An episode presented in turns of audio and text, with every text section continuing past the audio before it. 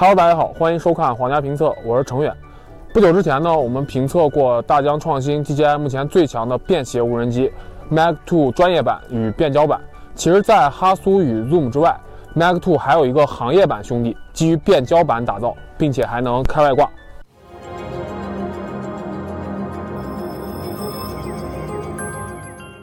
当然，这里并不是指游戏里那种作弊器外挂，而是真的在机身上外挂专业配件。皇家评测这次从 DJI 那里搞来整套 Mac 2行业版黑箱，我们先来看看里面都有哪些东西。Mac 2行业版中国指导价格为一万四千五百九十九元，所有东西都包含在一个体积不小的黑色安全箱里。首先是我们熟悉的 Mac 2无人机主体以及遥控器、充电器等相关配件，从机头、相机云台可以看出是变焦版。此外，黑箱里还包含三大专业配件，分别是探照灯、喊话器以及夜航灯。在机头顶部设有配件接口，打开后就可以安装上述外挂配件了。在体验这三款配件之前，我们先来了解一下 Mac 2行业版跟零售版相比有何不同。首先，想要哈苏标的朋友们可以歇歇了。对于行业应用场景来说，变焦版明显是更合适的选择。飞手可以通过镜头变焦拉近观察现场情况。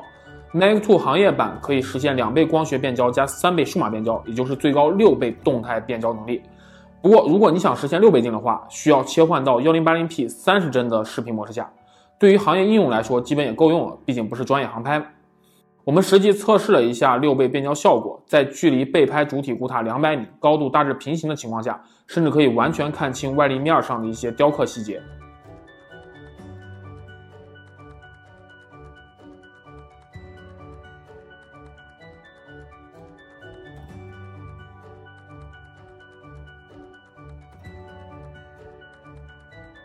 跟零售版不同，行业版采用 self-heating 自加热电池，官方宣称可以在低温环境下提供更长续航时间，并给出三十一分钟的综合测试结果。我们这两天的测试拍摄都在零下五度，算是比较极限的环境了。后面探照灯部分会给出具体实际续航时间。其实我觉得自加热电池可以单独售卖，对于一些高海拔、高纬度地区的航拍也非常适用。另外，行业应用需要多配几块电池，黑箱里标配一块电池只能飞半个小时，显然是不够用的。Mac 2行业版可实现七十二公里最大时速，具备八公里幺零八零 P 高清图传。这部分官方数据与零售版一致，对于行业应用来说也绰绰有余。全向感知避障系统、APAS 高级辅助飞行系统，这些机器视觉算法功能都有。另外，行业版还支持在视频与照片上记录拍摄时的 GPS 坐标和时间。对于需要面对复杂位置环境的行业应用场景来说，这些零售版上的高阶机器视觉算法功能都非常必要。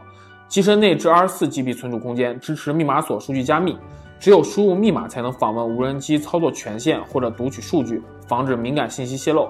另外，也支持最大一百二十八 GB micro SD 卡扩展。了解完 Mac 2行业版的不同之处，接下来我们搭配三款专业配件上天看看。手机上使用 DJI Pilot 应用连接遥控器，这个 APP 支持自动化飞行规划功能，但跟 DJI Go 4界面略有不同。左侧一键起飞返航换成了配件控制操作。另外，Pilot 还支持 DJI AirSense 功能，内置 ADS-B 接收器，当附近空域出现载人飞机时，可自动提示飞手避让。这相当于更进一步的实时禁飞区，能发现附近的真飞机还是挺有趣的。遥控器与无人机的配对过程跟零售版一样，对屏后就直接连上了，十分方便快捷。而三大专业配件与机身之间，则是通过物理固定的方式相连，对准接口插入后。再把两侧的螺丝拧紧就可以了。起飞工作准备完毕，接下来就可以上天了。Mac 2头上顶着配件的样子，看上去还挺萌的，特别是两枚探照灯，看上去有点像瓦力的眼睛。我们先来试试喊话器的效果，等到晚上再来测试探照灯和夜航灯。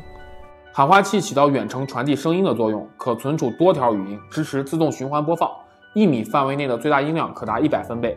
通过喊话器对被困人员进行情绪安抚以及救援指导，可以大幅提升搜救效率。我们尝试录入了一段语音，在距离无人机大概十米的距离使用 iPhone 进行收录。通过视频，大家可以感受一下正常人大声呼喊与喊话器的效果对比。请放下武器，交出人质。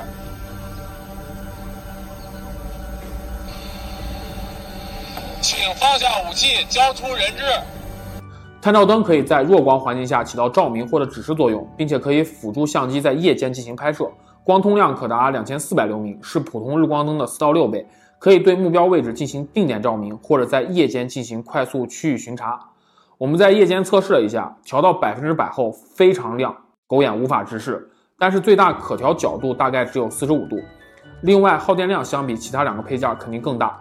夜间零下五度，探照灯默认百分之三十亮度的条件下进行轻微力度飞行以及悬停测试，从百分之百满电到百分之二十低电量报警，Mavic 2行业版坚持了二十分钟。夜航灯开启后会以一赫兹的频率闪烁，以符合部分地区的夜间作业安全规范，主要用来指示无人机位置，跟飞机机翼以及楼顶上的闪烁灯作用类似。以上就是三大配件的外挂使用体验。最后再来解答大家可能会问到的一个问题。那就是 Mavic 2行业版能否连接 DJI Go 4进行航拍呢？答案是不能。所以打算买行业版进行航拍或者第三方改造了，就断了这个念想吧。事实上，这期评测视频并非面向消费级用户，而是应该给需要无人机的行业人员观看参考。但由于缺乏相关场景体验以及专业知识，很多地方我可能理解不到位，希望能够给相关从业者带来一些帮助吧。Mavic 2行业版应该是 DJI 第一次民用转工业应用。这也从侧面说明了大疆创新目前无人机技术的强劲实力。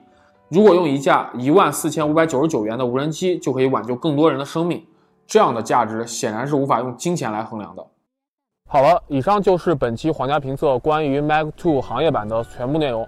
如果你还有哪些想了解的细节，欢迎关注皇家评测以及我个人的微博。本期视频就到这里，我们下期再见，拜拜。